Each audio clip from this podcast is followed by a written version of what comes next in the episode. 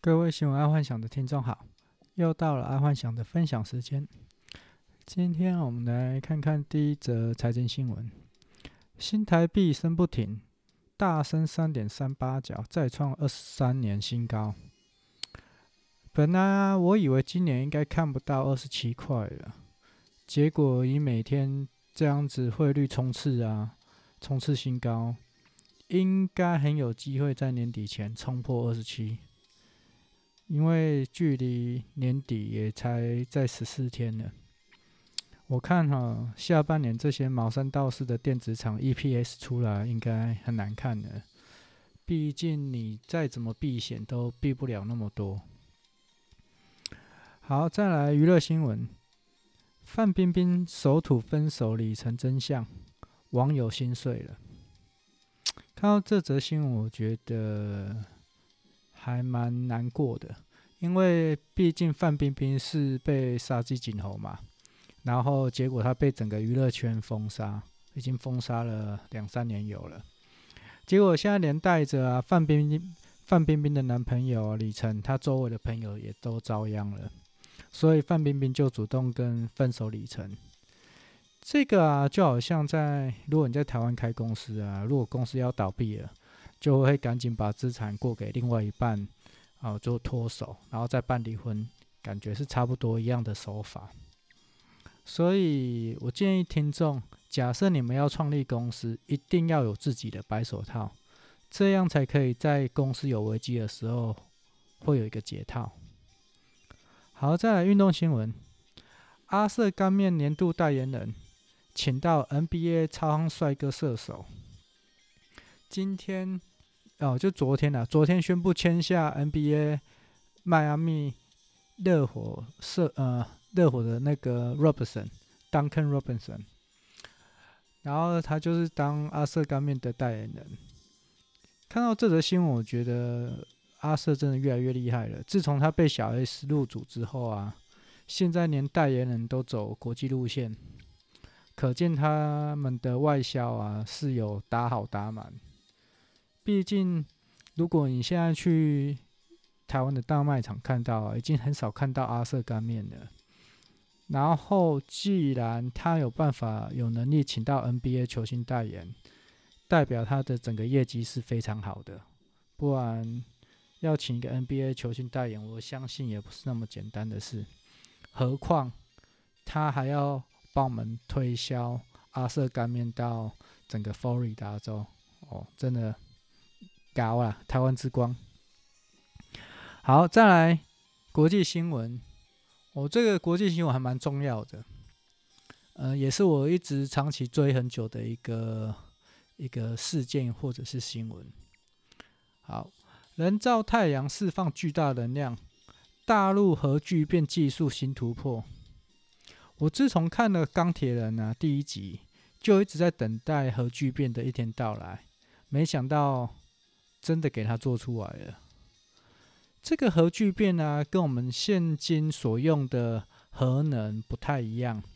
我们我们目前所用的呃核能是用核分裂的技术，然后用核分裂会比较有多的核废料。啊、假设如果用核聚变就不会了。然后讲一个最最简单的，太阳能，太阳就是属于一种核聚变。所以它才能一直发光哦，那么久，它不用任何的那个燃料给它，它就自己本身可以一直呃产生呃量子，然后就是不断的聚在一起，呃、核子啦，核子，然后不断的触触碰，然后合在一起，然后就产生能源。所以这个核聚变算是一个永恒的能源，不太不太会衰减。好，再来。生活新闻，我觉得这个生活新闻算是个娱乐新闻啊。阿姨刚好昨天有讲到。好，印度神童预言全球性灾难，乡民崩溃。原来讲的是 Pornhub。这个 Pornhub 它被呃，就是被两百一十万的网民检举嘛，所以它整个那个。它有一千三百多万部的素人影片，现在只剩四百万部。就所有的乡民在 PPT 啊或国外的网站上就说，这个真的是个灾难。然后印度神童果然是先知朝圣，哦，这个是一个性灾难。然后先知给推，然后大家还在原本大家还在觉得说，嗯，这个印度阿阿南德神童啊，本来有预测到呃武汉肺炎。而结果他没想到，他在上上个月又预言了说十二月会有大灾难，然后直到今天，全世界都没有什么大大灾难。结果现在出了这个新闻，哦，确实它是个大灾难。为什么？因为这个 Pornhub 一天浏览人次有三十一次，瞬间就打趴它了。他他假设如果他从一千三百万部。片变成四百万部，那就很简单嘛。它三十一次、三十一亿次的浏览人数，马上会变成至少减半吧，十五亿次。那是不是灾难？肯定是的。对这个网站来说，是绝对是的。好，那我，但是我是觉得这个安南德，大家有空可以多看他一下，还蛮厉害的一个神童，因为才十几岁而已。然后他预言的大部分都是有中了，还蛮值得去观察一下他的后续状况。然后我觉得大家网民可以把他这个预言，然后联想到 p o n h u b 我觉得也是嗯蛮屌的。但是确实是个灾难啊，对 p o n h u b 来讲，因为两百一十万人就影响了十几亿人看的权利。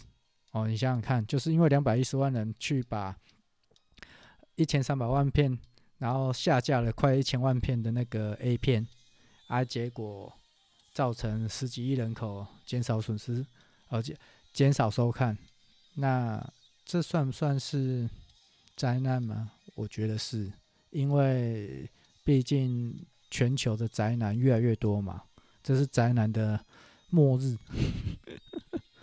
好。再来，科技新闻，成立了六年，终于亮相。亚马逊旗下自驾计程车 Zoox 的五大亮点。看到这则新闻，我觉得亚马逊真的越来越厉害了。它这个全自动、全自驾计程车终于启动了。目前看来，它是用那个。数颗的，嗯，蛮多颗的光达跟雷达去扫描障碍物，而且会自动闪车，然后加速等等的。假设这这个呢，让它试驾成功啊，这个对未来计程车业可能会产生巨大的改变。但我搞不懂啊，台湾的和运汽车它还成立新的计程车队，这应该是完蛋了。虽然我知道说他成立计程车队是为了卖他的 Toyota 的车，但他没有想过电车还有自驾车是未来趋势吗？嗯，现啊，然后他现在又投入了三亿元去投入这个优喜所以我不不不是很看好优喜这个计程车队。然后至于台湾。大车队，我觉得对他就没差了，因为他原本就站稳这个呃计程车队，他只要再引进这无人车，或者是叫人家去购买，然后挂在他名下，他就可以赚钱的。我觉得有可能是这种模式。然后再来就是说，亚马逊假设这一个全自驾计程车如果开始量产了，我觉得三年后应该会引进台湾。那时候台湾大车队应该他会采取的模式，就是会叫现今这些呃计程车人，他去购买车子，然后寄放在他们车队，然后由他们来操控这些车子。可是如果是合运车队就没办法，因为你要加入合运车队，一定要买 Toyota 的车子。哦，这个是两别两点的差别，所以我不看好优息的原因在这。但是台湾大车队，其实我觉得。